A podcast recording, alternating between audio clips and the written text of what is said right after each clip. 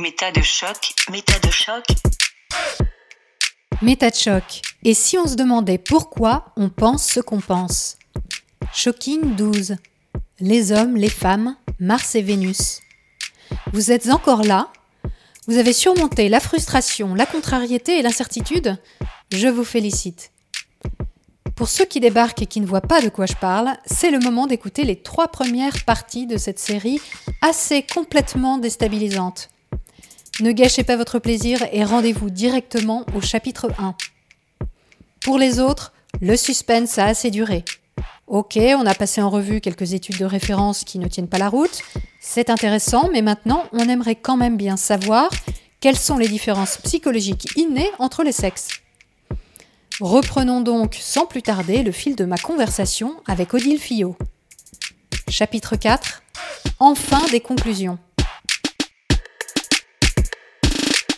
Après, moi, ce qui m'intéresse, c'est les biais des chercheurs, parce qu'évidemment, là, on a parlé des protocoles, la manière dont ils étaient montés, et puis euh, ce qui mécaniquement pouvait poser problème. Mais alors après, évidemment, il y a les intentions des chercheurs. Et quelquefois, comme on l'a déjà vu, bah, ils ont un intérêt personnel dans leur recherche, ce qui paraît tout à fait normal et logique, et ça, on ne peut pas leur reprocher, puisqu'ils font de la recherche parce que ça leur plaît sur un thème qui les intéresse.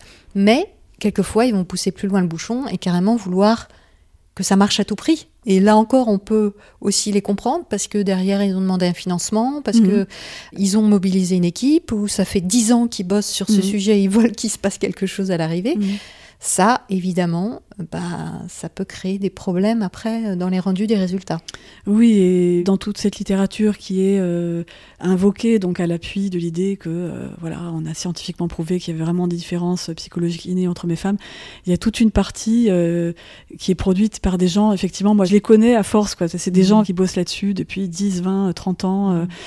et donc là, clairement, c'est des personnes qui oui, enfin voilà, tout ce que tu as expliqué, elles, veulent trouver. Et donc là, tu as sans même parler de trituration des données ou quoi que ce soit, enfin sans même qu'il y ait une malhonnêteté, tu imagines euh, une équipe qui essaye de trouver quelque chose. Mettons qu'elle cherche à mettre en évidence une différence entre hommes et femmes. Après, ça peut mhm, être, mhm. elle cherche à mettre en évidence l'effet d'une hormone, enfin après tu généralises. Mais elle cherche à mettre en évidence une différence entre hommes et femmes dans un certain domaine. Alors ils vont recruter un échantillon, ils vont faire une expérience ah, ils vont pas trouver différence significative. Bah, ils vont pas s'amuser à publier ça. Ils vont dire ah. En fait, leur réflexe, ça va pas être de se dire ah ben finalement il y a rien. Ça va être de se dire on n'a pas bien fait l'étude en fait. On n'a pas réussi à trouver à isoler l'élément. À isoler l'élément. Mmh. Donc il faut qu'on la refasse. Mmh. Peut-être avec un autre outil, euh, avec une autre mesure. Et donc il y a ce système qui est très, tu vois, enfin, je veux dire, euh, qui est très naturel, si on peut dire, mm. où, les gens, bah oui, ils cherchent à trouver quelque mm. chose, donc ils disent, ah ben, on l'a pas encore trouvé, bah on va chercher autre chose, on cherche, on cherche, on cherche. Et donc c'est comme ça qu'ils peuvent être amenés à multiplier des protocoles de mesure différents ou refaire des choses sur d'autres échantillons, jusqu'au moment où ils vont trouver quelque chose, dire, ah, ça y est, on a trouvé, et là ils vont publier. Mm-hmm. Et par euh, exemple, l'info positif. voilà, typiquement, c'est comme si euh, je sais pas, imagine que tu as un dé et tu es persuadé qu'il est pipé pour euh, tomber plutôt sur le 6. Mhm. Bah, c'est comme si les gens, ils lançaient le dé, ils le lançaient, ils le lançaient, ils le lançaient, puis ah zut, non, c'est un 3. Ah, c'est tombé sur un 6. Ah, et ça tombe une deuxième fois sur un 6. Ah, bah ça y est, je vais publier ça. Regardez, il est tombé deux fois de suite sur un 6. Donc euh, là, quand même, il y a bien un indice qu'il est pipé vers le 6. Donc ça paraît ridicule euh, si tu présentes ça comme ça, mais en réalité, c'est ça qui se passe. Et c'est comme ça que tu peux avoir, par le simple fait du hasard, des résultats comme ça positifs qui vont se multiplier, mais à cause de l'acharnement, entre guillemets, euh, de certains chercheurs. Oui, et cet acharnement, il peut être personnel parce qu'on est passionné, parce qu'on a une intuition et parce qu'on est voilà, persuadé qu'il y a une piste à creuser, quoi. Mais il y a aussi un autre aspect qui est quand même très gênant, c'est l'aspect idéologique. C'est qu'il y a des gens, ils se battent pour une idée, et coûte que coûte, ils vont la faire valoir, et même si euh, bah, il y en a qui sont carrément prêts à mentir, quoi. Il y en a qui sont carrément prêts à aller du côté obscur de la force. Oui, alors après, les gens qui vont aller jusqu'à fabriquer des fausses données, etc., je pense que c'est rarissime. Enfin, en tout cas, moi, j'ai pas rencontré d'exemple. ça existe, évidemment. Euh, ça doit exister dans ce domaine de recherche Sachant comme dans d'autres. quand même un garde-fou, c'est que a priori, ils ont peu de chances d'être publiés dans des grandes revues. ah ben voilà, détrompe-toi. Ah détrompe-toi. même en ayant inventé des chiffres. Ah, mais si tu fais ça bien, euh, non, c'est C'est un... art peut-être alors, oui. Ah ben oui, oui, bien sûr, bien sûr. Fabriquer des fausses données, euh, non, c'est un problème qui existe dans la Mm. littérature scientifique, et y a y compris des très bonnes revues qui se sont Donc vive la réplication. Bon, donc oui, oui, donc vive la réplication. Mais bon, on va pas sombrer dans la théorie du complot en Mhm, disant. euh, euh, je, je pense vraiment que la grande majorité, la, quasi-totalité des chercheurs qui travaillent là-dessus, ils sont honnêtes, ils sont de bonne Oui, foi. oui, oui. Mais effectivement, euh, ils ont.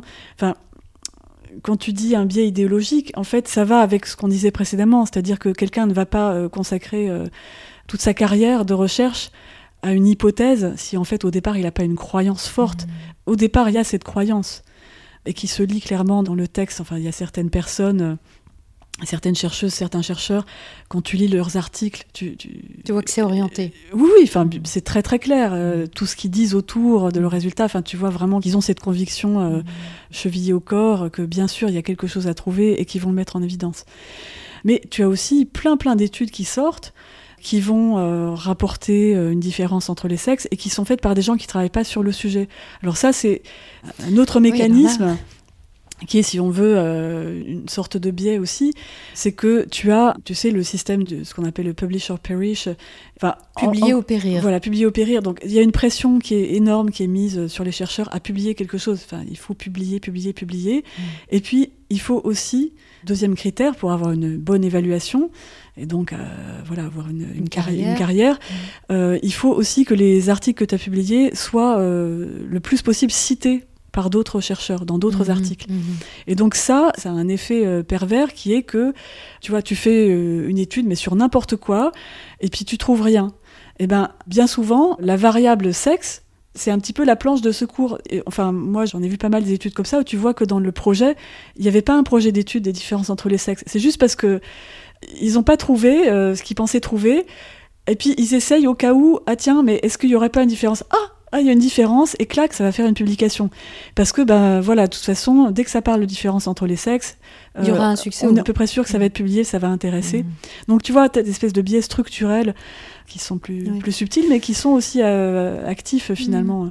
Et puis, il y y a la figure de l'autorité aussi qu'on qu'on peut trouver et qui va biaiser aussi des chercheurs. C'est-à-dire que si telle personne a dit une chose, parce qu'elle est connue, parce qu'elle a beaucoup publié, par exemple, on va moins soupçonner qu'elle aura fait une erreur ou qu'elle aura manipulé ses chiffres. euh, Quand on cite, Oui, par oui. exemple, bah, ou quand on se réfère à une autre, euh, ouais, après, euh, une autre étude sans la, vraiment la vérifier. après, ça c'est un phénomène assez général en fait. Il y a plein d'études qui sont citées sans être lues par les scientifiques. En fait, les chercheurs ils font leur expérience ou leur étude, et puis c'est au moment de rédiger euh, l'article qui va être publié, si veux, ils vont enrober leurs résultats de tout un tas de considérations. Ils vont mettre ça en contexte, ils vont essayer de, comme je disais tout à l'heure, il faut que leur étude soit citée, sinon ça vaut pas grand chose. Donc ils vont essayer de gonfler euh, l'importance, la robustesse. Tu vois, au lieu de dire bon, ah, on a trouvé ça, mais ça se trouve en fait c'est un artefact, bah, ils vont te dire ah oui c'est intéressant, il y a déjà Une piste à il y a- creuser. il y a tel, oui, ou Mm. plutôt ils vont aller euh, chercher des études hein, qui vont dans le même sens. Ils vont dire ah euh, oui, il y a sans doute quelque chose à trouver par là. D'ailleurs, il y a ça et ça et ça qui va dans l'autre sens. Et alors typiquement, au moment où ils font ce travail-là, ils vont aller faire euh, du cherry picking, d'études qui vont pouvoir citer pour soutenir un discours qui enrobe le résultat. Et là, enfin, beaucoup de chercheurs le reconnaissent. hein, euh, souvent, ils ne lisent pas. C'est-à-dire qu'ils lisent juste le résumé. Ouais. Et ils disent ah ouais ça c'est bon je prends ça c'est bon. Tac tac tac. Oui il y a des études qui ont montré ça ça ça. Et puis ils vont mettre ça dans l'article sans Ouais. Alors, d'où vraiment l'énorme importance du travail que tu fais, parce que toi, tu retournes aux chiffres, tu retournes aux détails de chaque étude qui ont trait au sujet qui t'intéresse, et du coup, tu permets d'écarter ce genre de biais. voilà e- effectivement. En tout cas euh, puisque moi j'ai ce doute a priori j'ai ce scepticisme a priori je dis la personne affirme ça je vérifie. Et c'est clair que euh, euh, une personne qui n'a pas ce doute a priori elle voit un résumé d'article qui dit il y a telle différence et si cette personne est convaincue que oui c'est très très plausible Mm. bah, elle va pas s'emmerder à aller euh, vérifier va dire oui c'est effectivement allez zoup je prends quoi. Oui, il y a un autre phénomène qui grandit euh, vraiment, vraiment en ce moment, euh, qui défraie la chronique dans le milieu de la recherche, c'est l'effet spin, qui rajoute à la complexité de décryptage. Oui, alors ce qu'on appelle le spin, ça fait partie de ces pratiques de présentation un peu trompeuse des résultats. Où en fait, si tu regardes vraiment les chiffres, euh, typiquement, tu vois ça dans la recherche biomédicale, un médicament qui en fait n'a pas vraiment marché, bah, ça va être présenté. euh, Les données numériques disent que globalement, ça marche pas en fait, Mhm. et ils vont aller euh, chercher le petit truc qui pourrait suggérer que ça pourrait marcher, puis ils vont rédiger ça de telle manière que tu ressors de la lecture, si tu regardes pas vraiment les chiffres, si tu lis encore une fois que le résumé ou que la conclusion, tu vas garder l'idée que euh, ah oui, ça marche un peu quand même. C'est la Et- tournure de phrase. c'est- voilà, c'est les tournures de phrases, c'est Mm. les façons de présenter. Ben oui, parce qu'il faut arriver à. Ils ont cette incitation à trouver des choses à- et à faire en sorte que.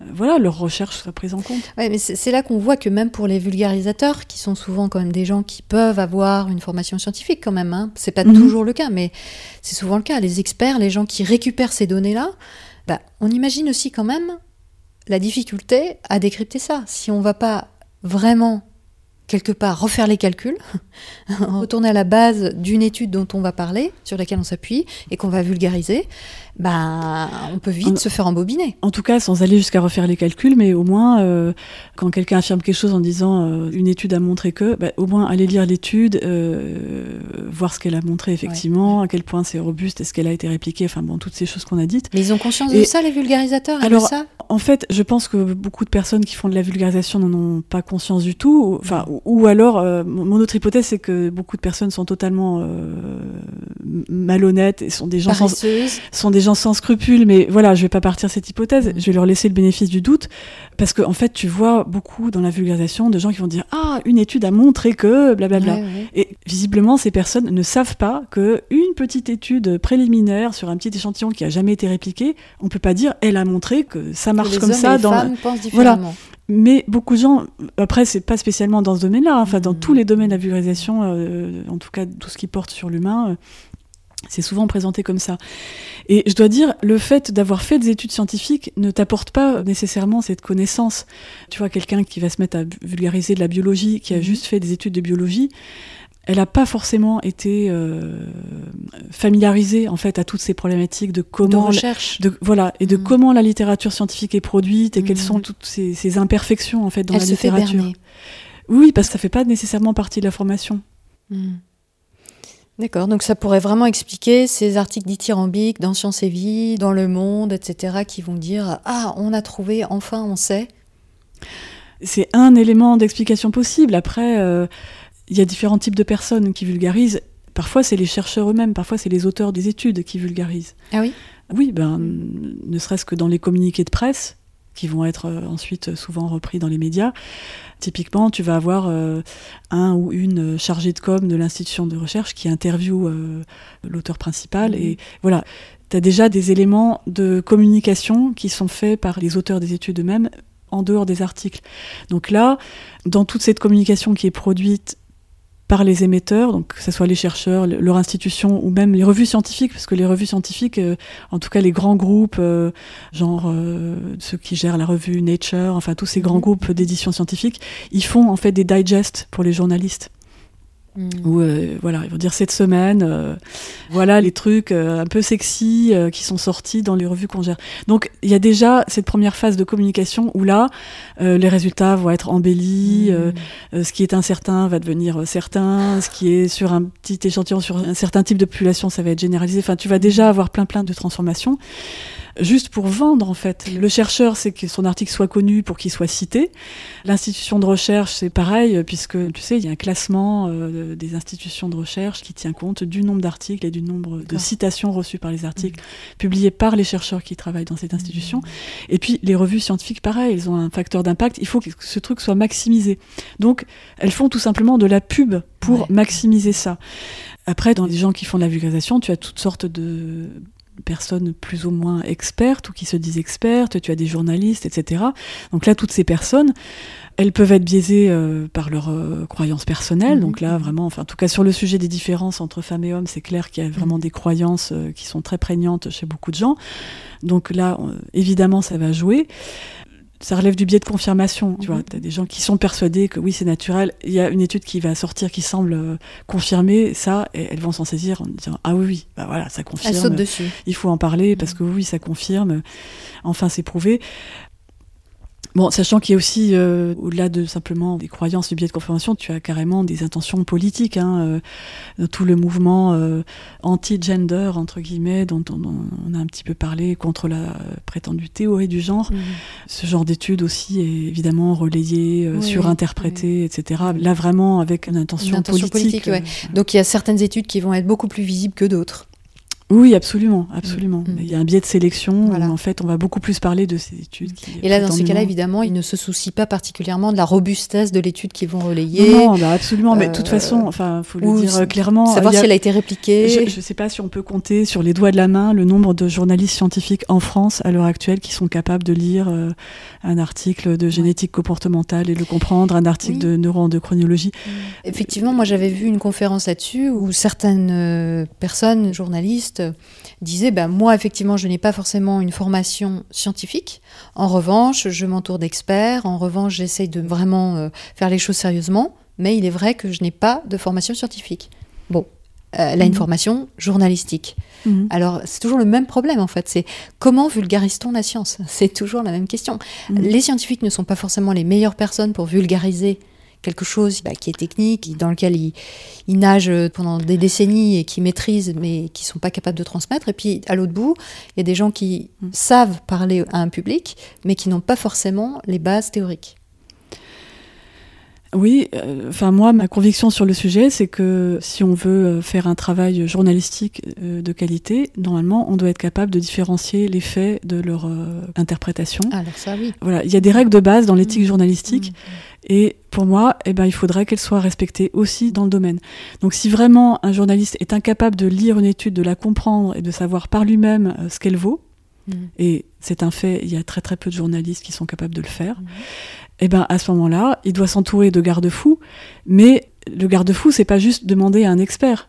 À ce moment-là, c'est de faire bien attention à dire, selon cet expert, oui, nommer à chaque fois. Et en fait, voilà, effectivement, nommer les sources. Et très souvent, ce qui se passe, c'est pas ça. C'est que le journaliste interviewe des experts ou des personnes dont il pense qu'elles sont expertes. Et puis, il va incorporer, en le reprenant à son compte, des éléments de mmh. discours des experts. Et le problème des scientifiques, c'est pas seulement qu'ils sont pas toujours capables de parler euh, simplement de leur recherche, c'est que, comme on l'a dit, ils peuvent être tout à fait biaisés. Et justement, si tu vas chercher quelqu'un qui travaille dans le même paradigme de recherche, eh ben, il va avoir euh, tendance à lui aussi dire ah oui oui oui cette étude est super, elle est super bien faite parce que voilà, ça défend sa mmh. chapelle. Voilà. Ouais.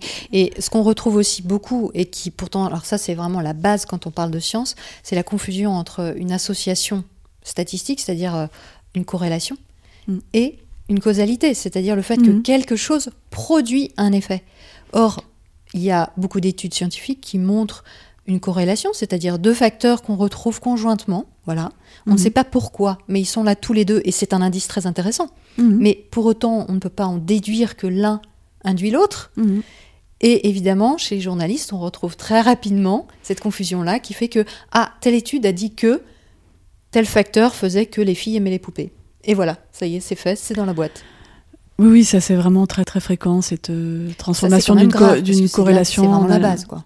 Ben oui, oui, oui, mais c'est très fréquent. Et puis il y a ce biais aussi euh, classique qui est lié à la chronologie. C'est-à-dire si quelque chose s'est passé avant, il y a des gens qui pensent que euh, on peut, dans certains cas, déduire d'une corrélation de causalité si en fait il y a un événement qui est antérieur à l'autre. Ah ce qui est aussi une erreur logique. Enfin, notamment en génétique, si on trouve une corrélation entre le bagage génétique et puis quelque chose, on dit ah ben ça peut être que mmh. une causalité génétique. Et en fait non. Bah oui. Et dans les médias, on trouve euh, du coup euh, des choses qui sont extrêmement trompeuses, mais qui sont très caractéristiques. C'est le fait de faire de l'anthropomorphisme. C'est-à-dire que quand on parle des animaux, on va dire, euh, alors les oiseaux femelles euh, sont adultères, euh, on va parler de prostituées, de victimes de violences conjugales, ou de poissons transsexuels, ou de mouches sodomites. Bref, c'est quand même un peu hallucinant que des journalistes en arrivent à tenir ce genre de propos sur des animaux qui ont été étudiés en laboratoire, des dames épinoches, des victimes mm. de harcèlement sexuel, des punaises mâles violeuses, mm. hein, je, continue parce que je trouve ça génial. Gerbille mâle courant le jupon. Mm. Marie fidèle et papa poule. Hein. Et tout ça qui va être justifié par un taux de testostérone, par exemple. Mm. oui, ça c'est effectivement quelques exemples que j'avais relevés euh, essentiellement Voilà, dans, pris sur dans, dans Science et Vie. Ouais, euh, ouais. c'est- dans un article que j'avais écrit. Oui, mais en fait, ça concerne tout particulièrement les comportements euh, sexuels, en fait. Ouais. Parce qu'il y a cette croyance euh, euh, qu'on projette. évoquait tout à l'heure, que la sexualité, c'est vraiment le truc, euh, c'est partout pareil, et que voilà, chez les animaux, c'est pareil. Donc il y a vraiment cette projection. euh, euh, Des comportements humains sur ceux des animaux. Ouais, oui. Il y a aussi tout simplement la recherche de sensationnalisme. Enfin, là, c'est pareil. Il faut qu'ils vendent du papier, Ouais, entre guillemets. euh, donc, euh, s'ils pondent un article où ils disent Ah, il y a une petite étude, mais préliminaire à confirmer, qui montre que peut-être il y aurait un petit effet euh, qui n'expliquerait que 2% de la variance. C'est évident que personne n'en a rien à cirer. Par contre, ils disent Ah, découverte, on vient de confirmer qu'il y a une claire différence entre les femmes. Là, évidemment, voilà. Donc là, on est dans le sensationnel et tout ça. Et aussi la notion de scoop, où dès qu'une étude va prétendre avoir montré quelque chose, enfin trouver quelque chose de nouveau, on va en parler dans la presse. Et puis, euh, on l'a déjà dit quelques temps plus tard, quand finalement le résultat est infirmé, il va jamais y avoir un article. Ah, De scoop, euh, scoop, euh, l'étude d'il y a 10 ans vient d'être infirmée. C'est, voilà. Clair. Et alors après, ça parle au grand public aussi. Parce que là, Oui, on, arrive le- tout en bas de l'échelle, c'est les biais du grand public, les biais des lecteurs. Alors, je sais pas si on peut parler de biais des lecteurs, mais Bah moi, je pense que oui. Hein. Évidemment, il y a une certaine appétence euh, pour les réponses définitives, les réponses simples. euh, Mm. euh, C'est binaire. euh, Bon, en même temps, je dis ça, mais c'est peut-être une idée complètement fausse. Peut-être Bah, que justement, c'est ce pas que- une idée fausse. On sait quand même que l'être humain aime bien les choses binaires, les réponses oui/non, quand même. hein. Bon, en tout cas, sur ces histoires de différence entre femmes et hommes, c'est vrai que c'est une question lancinante et je pense qu'il y a beaucoup de gens qui aimeraient être fixés sur la question. Donc, évidemment, ils vont avoir une appétence pour euh, un article de presse ou autre euh, qui va leur apporter une réponse qui va sembler claire et définitive. On Mm. dit oui, ça y est, euh, la science a montré que. euh, et puis voilà, ils vont. Surtout si ça va dans le sens de ce qu'ils pensent et de ce qu'on observe. Parce que c'est ça le problème aussi avec ces questions. C'est que, oui, bien sûr, dans la société, on observe des différences de comportement entre les hommes et les femmes. C'est évident.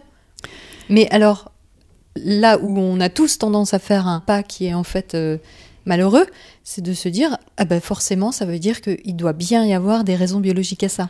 Oui, le biais, c'est un biais de naturalisation, Voilà, en fait. exactement. Euh, Et ça paraît de bon sens, ça paraît évident. Oui, Bah, oui. Tu vois bien que les femmes, elles font ça, et tu vois bien que les hommes, en général, ils disent ça. Mhm. Tu parlais tout à l'heure de la présentation de certaines études animales où on, va utiliser un langage anthropomorphique et Mm. en fait ce sont des représentations qu'on a sur les êtres humains qui sont projetées sur les animaux et puis en retour le grand public quand il va lire un article qui va parler effectivement des mouches lesbiennes ou je ne sais quoi euh, c'est un exemple véridique qui me revient je me souviens d'une soirée documentaire sur Arte euh, où il y avait eu tout un truc euh, l'animateur de cette soirée documentaire avait dit ah ça y est on vient de découvrir Enfin, en gros, pour lui, ça y est, on avait découvert la génétique de l'orientation sexuelle parce que des chercheurs avaient, euh, soi-disant, réussi à manipuler génétiquement des, des mouches euh, et avaient fabriqué, il utilisait le terme des mouches lesbiennes. Enfin, voilà. Bon, euh, c'était, il y a pas mal d'années, donc je sais pas. Bref, mais dès l'instant où on dit quelque chose sur une espèce animale, d'abord on se dit ah ben puisque c'est chez des animaux c'est naturel. Donc déjà euh, Mhm. en ignorant qu'il y a aussi des cultures, euh, la- transmission, Mhm. voilà, la- une socialisation chez les animaux, en tout cas au moins dans certaines espèces.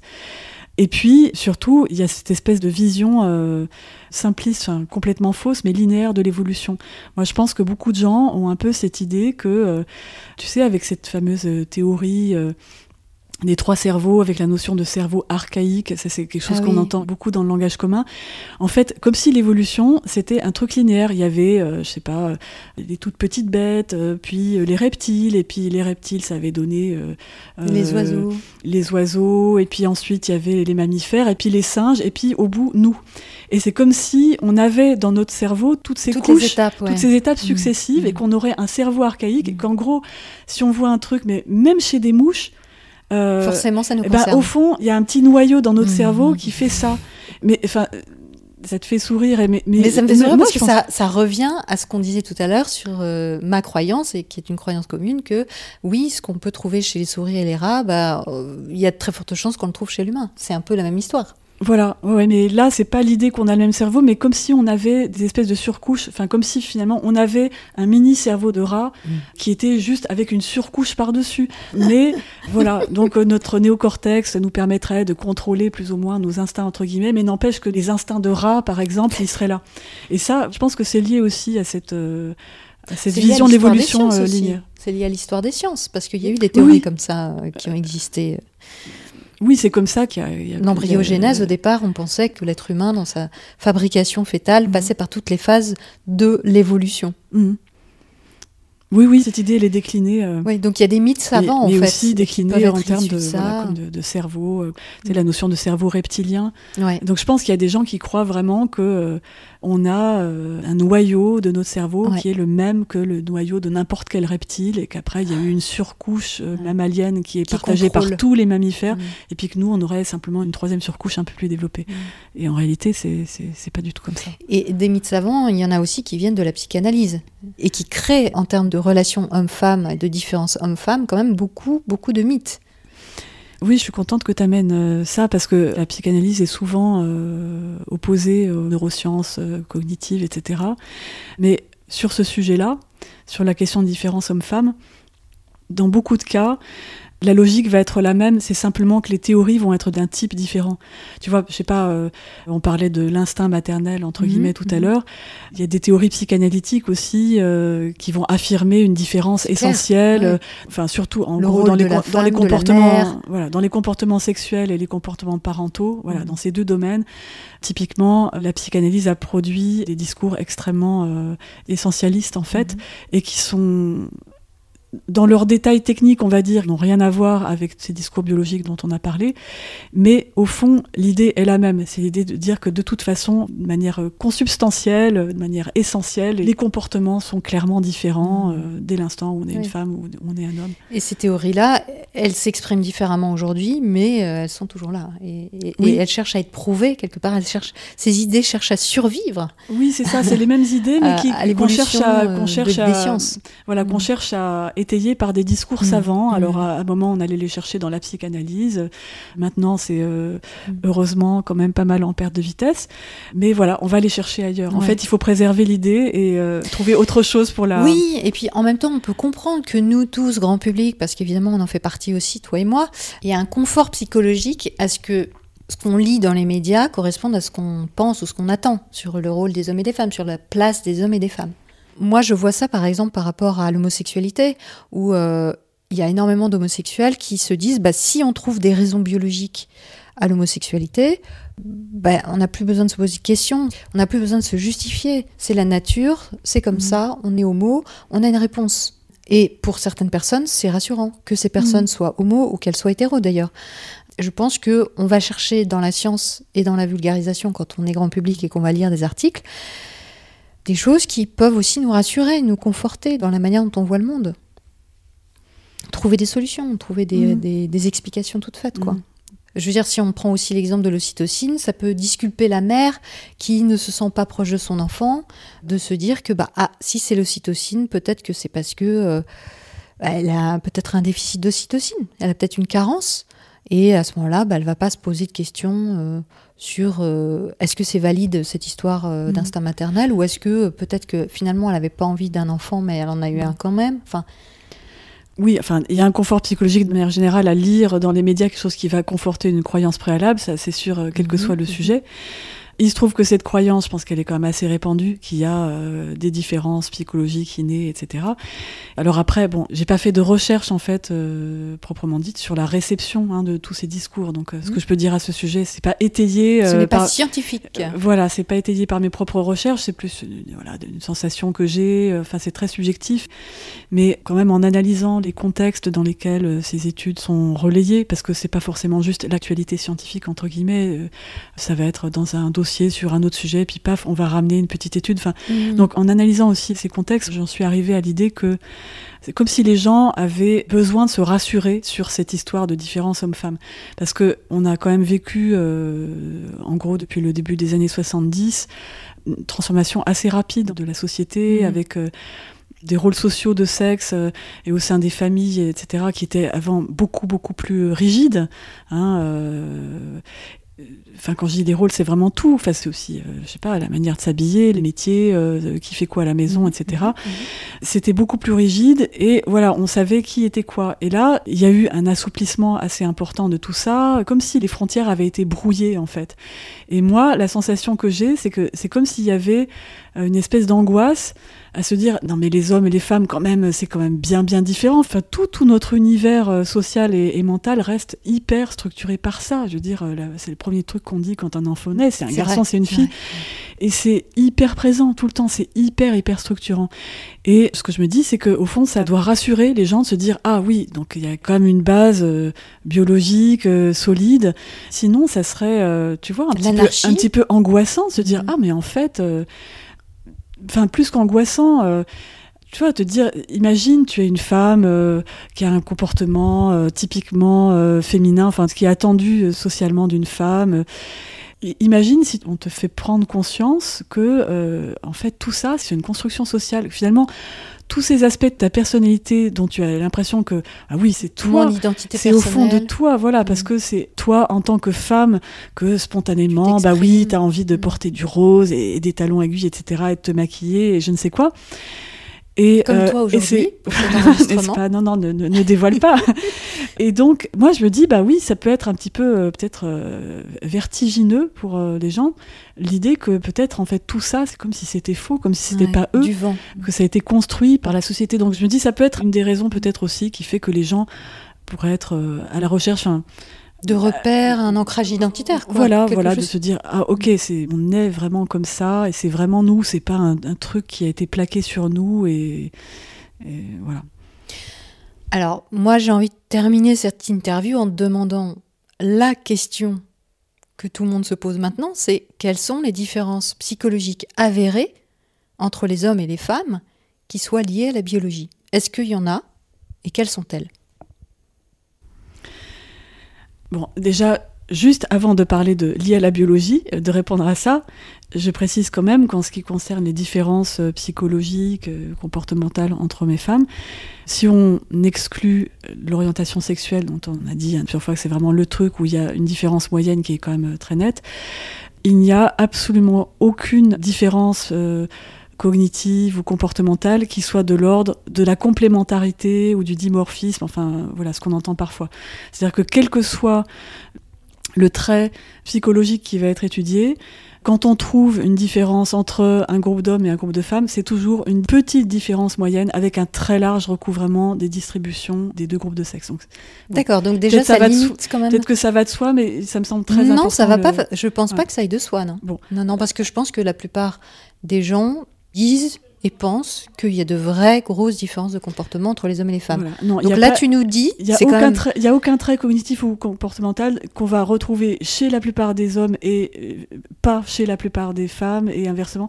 Ça- à ça part n'est- les ça comportements pas. sexuels, donc. Voilà, à part l'orientation sexuelle. Uniquement L'orientation. Mhm. sexuelle. Mhm. Parce qu'après, les comportements sexuels, euh, alors c'est pareil, c'est des, c'est des différences moyennes. Bon, alors ça déjà, euh, bon bah ça calme un peu, hein, déjà. ça veut dire que quand on étudie, par exemple, les différences de traits de personnalité entre les hommes et les femmes, on trouve pas beaucoup de différences non plus. Alors, en fait, on trouve des différences sur plein d'aspects, des différences moyennes, mais l'important, enfin, ce sur quoi j'insistais, c'est que ce sont vraiment de petites différences moyennes. Elles sont vraiment d'ampleur. euh, C'est-à-dire que euh, tu, Bah, tu vas trouver énormément euh, de femmes qui seront plus proches de euh, la moyenne des hommes que de la moyenne des femmes, et inversement. C'est en ce sens-là qu'elles sont Et de je petite taille, ces différences. Ça vaut vraiment la peine de le dire parce que on a sans doute beaucoup de biais quand on observe les gens dans la vie, dans la rue, etc. euh, du coup, qui sont réduits par des conditions expérimentales où on peut isoler les traits, on peut isoler les, les Oui, parce facteurs. que, parce que dans la vraie vie, tu vois des choses qui se passent et qui sont très, très. Euh, énormément influencées par le contexte. Mm. dans les études qui relèvent de la, la psychologie euh, scientifique, enfin, le- que ce soit les gens qui font des études en psychologie sociale, en psychologie cognitive, etc., ou, ou qui étudient les traits de la personnalité, ils vont essayer de saisir un trait, euh, tu Mhm, vois, quelque chose de mhm. fondamental, pas un objet composite Voilà. qui est, euh, Mhm, est-ce que, euh, je sais pas moi, est-ce que euh, quand il faut faire la vaisselle à la fin du repas de Noël, est-ce que c'est les femmes qui y vont? Enfin, tu vois, là, là, de la sociologie. on, voit- on bien, on sent tout de suite qu'il n'y a pas une propriété fondamentale du psychisme humain qui est la tendance à vouloir faire la vaisselle. à Tu vois, que, une éponge. tu vois ce que je veux dire? ouais. Voilà, donc euh, D'accord. euh, effectivement, il peut y avoir dans la vie courante cette perception que vraiment il y a plein de choses très différentes, Mhm. mais en tout cas dans l'étude scientifique des propriétés, on va dire, euh, du psychisme Mhm. au sens large, dont on va essayer de voir à quel point elles diffèrent entre les hommes et les femmes, on va utiliser des outils de mesure qui, voilà, de fait, montrent certaines différences, mais qui sont vraiment, encore une fois, pas du tout des différences radicales. Quoi. Mhm. Donc Et- alors après, Et donc après, la question est de savoir, est-ce que ces petites euh, différences moyennes, est-ce qu'elles sont uniquement créées par la société, euh, les représentations, la façon différente dont on éduque les garçons et les filles, etc. Euh, parce que ça, quand je, je- je dis que la question se pose si c'est uniquement ça, personne ne dit que euh, ces phénomènes-là n'existent pas. Voilà, même les biologistes euh, les plus déterministes, ils disent et ils écrivent, ils disent, bien entendu, il y a une part de Mhm, construit mhm, social, on ne nie pas ça. Donc là, je pense qu'on est, il y a un consensus là pour le coup sur le fait que ces phénomènes-là existent. Donc la question qui reste posée, c'est est-ce que, au-delà de ces phénomènes sociaux qui sont avérés, dont personne ne nie l'existence, est-ce qu'il n'y a pas aussi des différences biologiques innées qui vont avoir tendance à pousser les hommes un petit peu dans une certaine direction et les femmes plutôt dans une autre direction et qui vont contribuer à créer ces fameuses différences moyennes? Il y a deux, trois petits domaines où on retrouve régulièrement, euh, je pense, euh, dans le domaine cognitif, il n'y a pas grand-chose, mais tu as dû en entendre parler, des histoires de manipulation mentale d'un objet en trois dimensions. Mhm. Voilà, arriver à faire tourner mentalement un objet en 3D. C'est dans ce domaine qu'on a réussi à trouver la différence moyenne et la plus large. les hommes Voilà. arrivent plus facilement à manipuler des objets en 3D mentalement. Donc, donc en moyenne, euh, ils y arrivent un petit peu plus souvent dans certaines conditions. Donc là, il faudrait en plus euh, rentrer dans le détail, mais en fait, euh, plus ces études se sont affinées, plus on s'est aperçu qu'il y a des effets de contexte qui font que cette différence ne s'observe que dans certains contextes. Enfin, Mm. voilà. Et donc, à l'heure actuelle, les seuls cas où on a identifié euh, quelque chose de biologique, c'est pour certains troubles psychiatriques, des troubles qui causent un retard mental, typiquement. Donc, on sait qu'il y a certaines anomalies génétiques qui n'ont pas des conséquences de la même gravité chez les femmes et chez les hommes. D'accord. Et ça, on Mhm. comprend grosso modo le mécanisme biologique, donc euh, des anomalies qui sont portées par le chromosome X.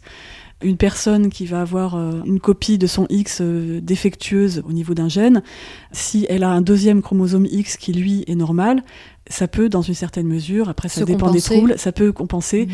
Voilà. Donc ça, ça c'est que c'est si on est l'explication. XY, à ce Si on a plus de chances de, de pâtir de cette anomalie. Voilà. En tout cas, que ça se traduise par des troubles fonctionnels importants. Mhm. Donc là, ça, euh, clairement, dans le domaine de ce type de troubles qui sont causés par des anomalies euh, génétiques, Mhm. il y a une explication biologique à la plus grande prévalence et la plus grande gravité de ces troubles chez les hommes que chez les femmes, chez les garçons que chez les filles. Voilà. Mais si on parle, si on en vient vraiment à plutôt ce à quoi tu faisais référence, euh, disons le commun, toi et moi, et en dehors de ces cas très particuliers, ces maladies, il n'y a aucun mécanisme biologique endogène de sexuation des dispositions euh, psychiques euh, qui n'est établi. Aucun. Zéro. Et, et zéro, voilà. Il n'y a aucune étude qui a mis en évidence une différence psychologique entre les sexes qui serait impossible à expliquer par euh, des facteurs euh, contextuels, sociaux et culturels. Donc ça, c'est déjà important. Et euh, il n'y a aucune étude qui a apporté la preuve de l'existence d'un facteur biologique endogène de sexuation du psychisme. Il n'y en a pas. Mhm. C'est aussi simple que ça. Bon, ben là, on est déçus. Toute cette série pour en arriver à dire qu'il y a zéro différence biologique à part dans les cas pathologiques. Ah, j'ai pas dit qu'il y avait zéro différence biologique. Hein. Attention, Euh, qui, qui attention, justifierait- Elisabeth. Non, mais Non, non, zéro- Je dis que. Qui justifierait des différences psychologiques? Mais je dis même pas ça. Ah. Je dis que ça fait euh, des décennies et des décennies que des tas de gens essayent d'en trouver.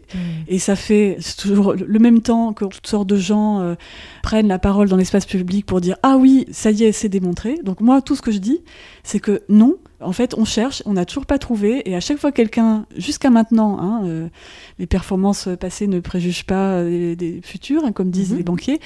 Euh, donc, euh, ben, peut-être que peut-être qu'on va trouver quelque chose. Moi, je ne prétends Oui, pas qu'il y a rien. En tout cas, tout ce que je peux dire, voilà, tout ce que je peux dire, c'est ce que je constate, c'est que à chaque fois que quelqu'un prétend que ah ça y est, on a enfin trouvé, et que je vais voir, je m'aperçois que ça n'est pas vrai. Voilà, c'est ça que je peux dire de manière très ferme. Ah bah écoute, euh, voilà, c'est dit.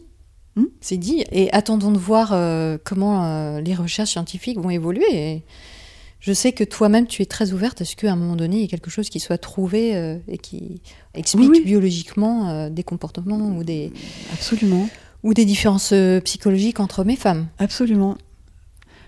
Mais alors, ça tranche quand même énormément avec ce qu'on pense tous, le commun. hein, on pense tous qu'il y a des origines biologiques aux différences psychologiques entre les hommes et les femmes. Et donc, c'est des idées qui circulent, auxquelles tout le monde adhère, Enfin, tout le monde. euh, sauf tous les gens qui sont bien au courant et qui sont. euh, non, mais pas forcément. Il y, a dans des- le- il y a de- quand même des gens qui ont. Non, mais il y a des gens qui ont des a priori inverses quand même. Quand je dis que c'est très répandu cette croyance, mais il y a aussi euh, la conviction inverse qui existe.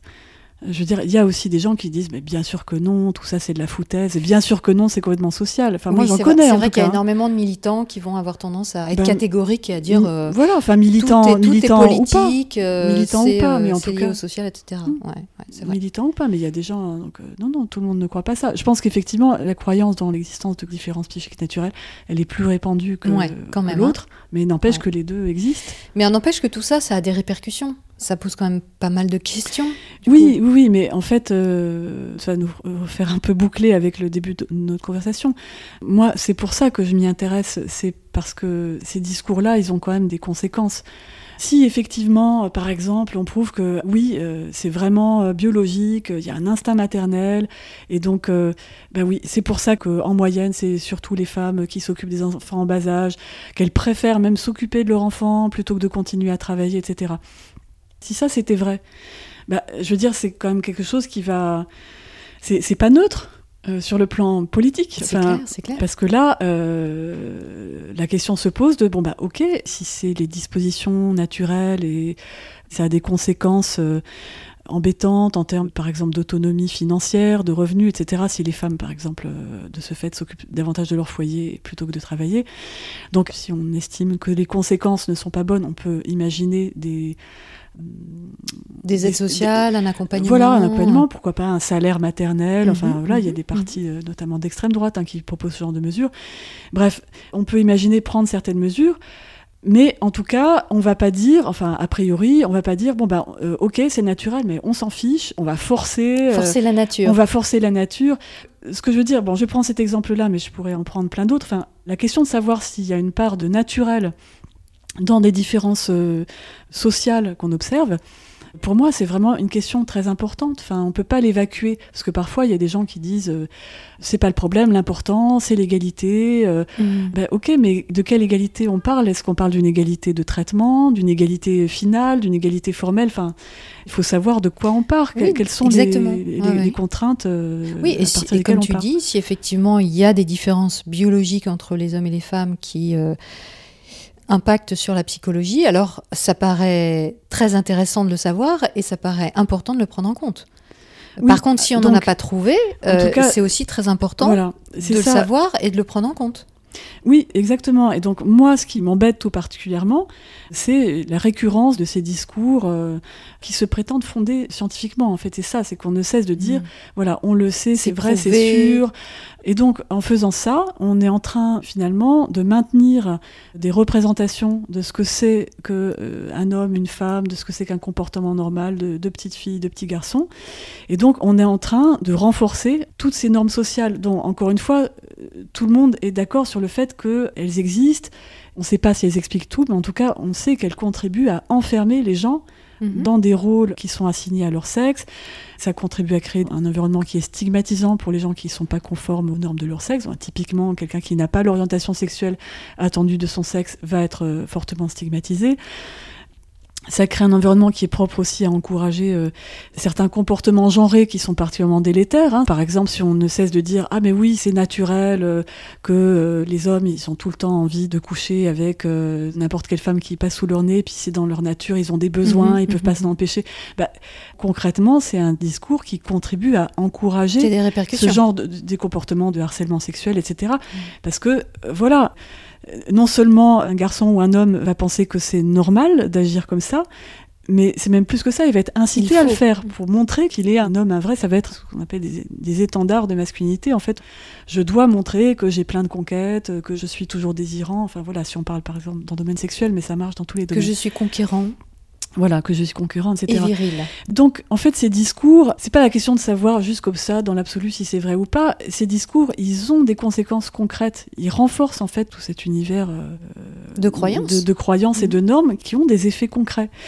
Donc, pour moi, c'est très important de regarder de près et de démonter, quand ces discours sont prétendus euh, bien étayé par euh, des choses solides scientifiquement, je pense que c'est très important de mettre en évidence que ça n'est pas le cas. Oui, surtout qu'il y a une part d'ignorance, mais comme tu le disais, il y a aussi une part d'instrumentalisation politique qui fait que, bah, effectivement, par exemple, à l'extrême droite, on va proposer des choses qui vont dans le sens idéologique sous couvert de science.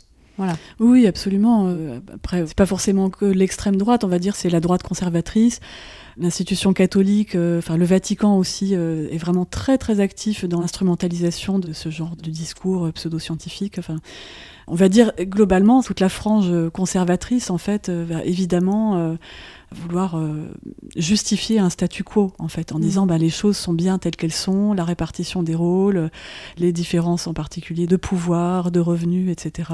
entre hommes et femmes, mmh, mmh, elles sont ce qu'elles sont parce que c'est la nature. Il faut surtout pas essayer de changer quoi que ce soit.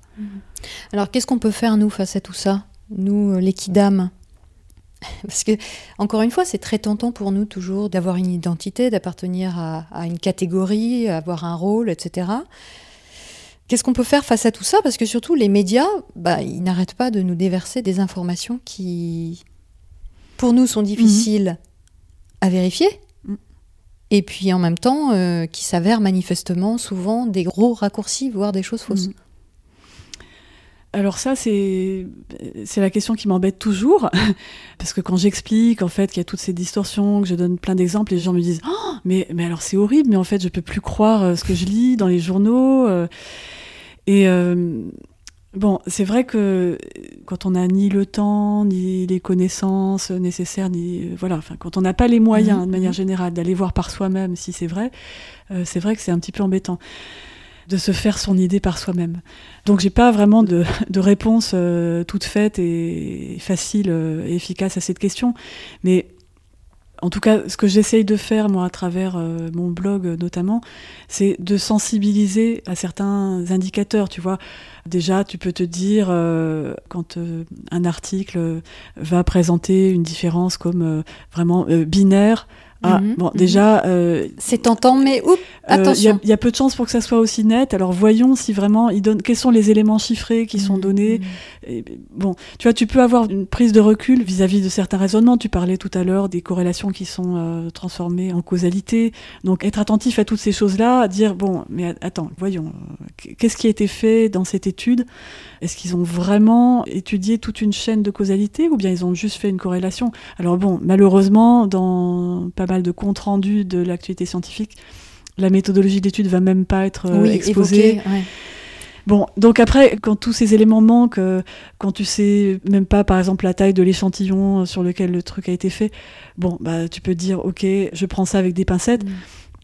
Tu vois, on parlait des études sur les animaux. Euh, bon, c'est une question un peu d'éducation à tout ça, se dire, ok, quand je lis un article qui me parle des souris, il faut bien que je me souvienne que ça parle des souris. Voilà, mhm, c'est une mhm, sur les mhm, souris et euh, ce qui est intéressant en soi. Ce qui, voilà, ce qui peut être intéressant en soi, ce qui peut donner des pistes, mais euh, même si le journaliste euh, ou tel expert qui est interviewé m'incite à penser que peut-être c'est sans doute intéressant pour l'être humain, je garde de la distance. Je me souviens bien que ça parle de souris et, c'est tout.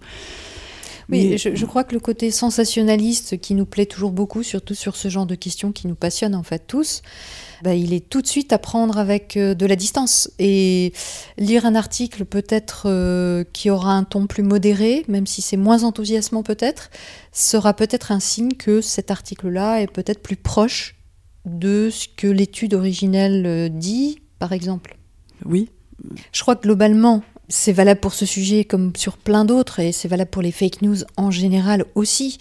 C'est que il faut qu'on fasse attention quand on est séduit tout simplement par une parole. Quand le discours est particulièrement euh, euh, manichéen, voilà, euh, c'est mhm. comme ça. depuis hier, on sait que les hommes sont différents des femmes sur tel point.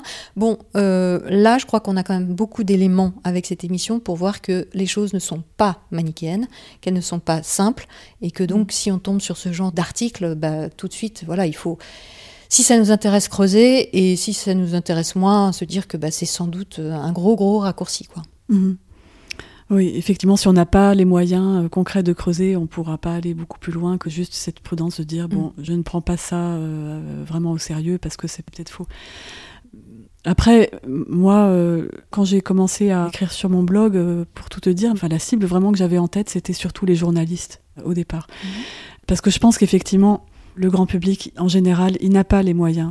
Si déjà il est informé, enfin comme on l'a dit avec tous ces biais, il n'a pas les moyens de faire le tri. Mhm. Donc le problème, il est en amont, il faut le régler en amont. Donc euh, moi, ce que je cherche à faire, c'est vraiment de sensibiliser les journalistes à leurs responsabilités, inciter à davantage de travail, davantage de prudence. Alors après, je sais bien qu'il y a aussi des problèmes structurels, mhm. des journalistes scientifiques. Des contraintes de temps voilà, des contraintes de temps, des journalistes scientifiques correctement formés, il y en a très très peu euh, en France. Euh, les rédactions ont jugé que c'était pas. Mais ça, c'est une problématique dont on, euh, enfin, avec toutes ces controverses qui sont liées à des problèmes scientifiques, tu vois, du réchauffement climatique aux mmh, OGM, mmh, en passant mmh. par. Enfin, il y a vraiment beaucoup de choses maintenant qui deviennent très très présentes je pense qu'il y a une prise de conscience qu'il faudrait peut-être remettre euh, des vrais journalistes scientifiques dans certaines rédactions. Donc, bon, là, j'ai un certain espoir euh, que euh, la, qualité s'améliore. Mm. Mais quelle attitude adopter au niveau des journalistes qui prennent conscience des répercussions qui sont importantes quand ils vulgarisent mal mm. ce type d'études et bien d'autres, hein, parce que le problème il est quand même plus général. Pour moi, l'information scientifique, elle est de très mauvaise qualité. Hein. Ce sujet-là ne fait pas exception. Hein. Je pense que ce que tu dis, je me permets de rebondir parce que j'ai travaillé pendant des années et des années dans des rédactions mhm. audiovisuelles, journalistiques, et dans certaines rédactions, ce qui est important, c'est qu'il n'y ait pas de spécialistes. Mhm. Ce qui est important, c'est que tous les journalistes puissent, à un moment donné, traiter un sujet ou un autre. Mhm. Passer de la guerre en Irak au vaccin, en passant par euh, le panda qui est né euh, dans le zoo. Donc ça, c'est une des répercussions, et c'est récent. C'est-à-dire que je pense que avant, il y a 10-20 ans, il y avait des spécialistes très clairement et chacun avait sa spécialisation.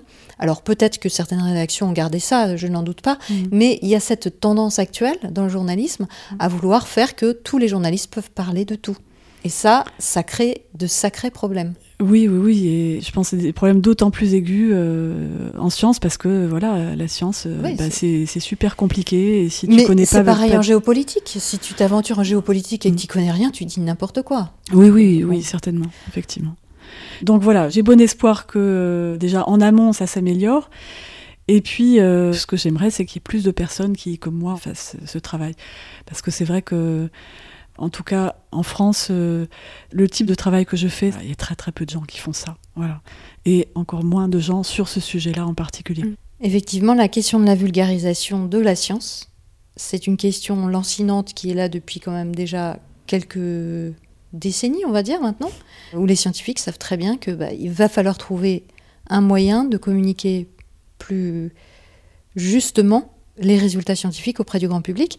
Et aujourd'hui, avec les fake news, on se rend d'autant plus compte de l'importance de ça. Oui, et d'ailleurs, euh, au-delà de ce dont j'ai parlé, enfin, ce qui me préoccupe concrètement dans le fait que sur les différents hommes-femmes, on raconte des choses euh, mhm. voilà, qui sont erronées, etc au-delà de ça, de manière plus générale, moi je suis quand même assez préoccupée par ce manque de qualité dans l'information scientifique. Parce que le risque quand même, c'est qu'à force de lire des choses, euh, on dit ah on a découvert ça. Enfin, tu vois, les gens ils finissent par savoir qu'en fait euh, c'était pas vrai. Le risque, c'est quand même de discréditer le discours scientifique, de dire bah finalement euh, bah, la science c'est un peu n'importe quoi, c'est pas mmh, fiable. Mmh, mmh. Finalement, ça a pas plus de valeur que n'importe quel discours pseudo-scientifique ou religieux, etc. Et ça, moi c'est quelque chose qui vraiment, alors euh, tu vois, en dehors du sujet dont on a parlé, c'est vraiment quelque chose qui me fait très peur pour le, tout simplement le fonctionnement démocratique. Euh, voilà, je trouve ça vraiment vraiment grave. Donc euh, pour moi, il y a vraiment un enjeu très important autour de la qualité de l'information scientifique. Très bien, Odile, on passe à la minute stupide? La minute stupide. La minute stupide. Odile, quelle est la chose la plus stupide que tu aies faite de toute ta vie? Alors, euh, on sent une hésitation. Parce qu'en fait, c'est quelque chose que j'avais oublié. Euh, et que j'ai jamais raconté. Donc euh, voilà, ça va être une première. Le scoop. Et c'est le fait que voilà que je sache que cette question euh, allait m'être posée, et ce souvenir a surgi, je ne sais pas d'où. Et voilà. En fait, quand j'étais, euh, je sais pas si j'étais en quatrième ou en troisième, enfin j'étais au collège. On avait fait une sortie de classe, euh, ça devait être en fin d'année. Donc on avait tous nos petits sacs à dos avec nos goûters tout ça. Et à un moment donné, donc euh, une fille de la classe, je me souviens qu'elle s'appelait Sarah, j'ai oublié son nom de famille, qui, pour une raison euh, ou une autre, euh, je sais pas, je crois que ses parents étaient divorcés. tu sais, à l'époque, c'était encore assez rare, donc les gamins pouvaient être stigmatisés pour ce genre de raison. Il y avait peut-être autre chose. Enfin, toujours est-il que elle avait tourné euh, tête de turc de la classe, et donc euh, quelqu'un lui a piqué son sac et euh, s'est mis à le lancer. Et donc, euh, le sac a commencé à tourner, euh, les élèves se balançaient le sac, et puis elle, voilà, elle criait, elle pleurait, elle essayait de récupérer son sac. Puis ça a dégénéré, après, c'était donner carrément des coups de pied dans le sac, etc. Et je me souviens avoir participé à ça.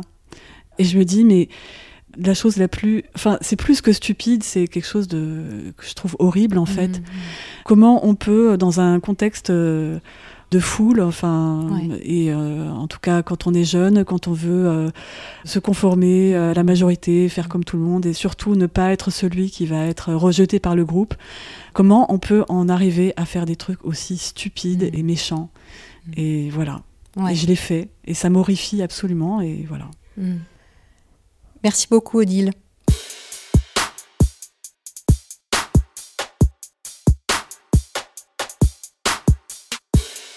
Cette série se termine, mais vous pouvez prolonger le plaisir en consultant les ressources minutieusement choisies par Odile Fillot et moi-même sur le site métadechoc.fr. Dites-moi en commentaire ce qui a secoué vos certitudes et même peut-être les questions que vous avez encore. Je suis curieuse de savoir comment ces nouvelles connaissances nourrissent votre réflexion et comment vous vivez le démantèlement de certains de vos a priori. Voyez-vous les femmes et les hommes différemment? Vous voyez-vous différemment? Comment comprenez-vous maintenant vos propres comportements sexués et ceux des autres? Si cette émission humble et superbe vous semble importante dans le paysage, je ne peux que vous encourager à en parler autour de vous, sur les réseaux, mais aussi et surtout dans la vraie vie. C'est encore la meilleure manière de la faire connaître. Je renouvelle mes remerciements aux aventuriers de l'esprit qui me font l'honneur d'un don mensuel ou ponctuel pour que Méta choc vive et fasse des étincelles. On n'a pas encore atteint le palier qui permettra son existence pérenne, mais chaque mois nous en rapproche un peu plus. Merci. Que vous réservais-je donc pour la suite? Un entretien décoiffant avec le faussement dilettante Albert Moukébert, docteur en neurosciences cognitives et psychologue clinicien de son état. Et de quoi allons-nous parler, lui et moi? D'une passion que nous partageons, la métacognition. Et puis on parlera aussi de troisième œil. Oui, oui. Allez, on se retrouve vendredi prochain à 18h. D'ici là, prenez le temps d'observer la manière dont vous pensez et de la questionner. Vous n'imaginez pas ce que vous pensez.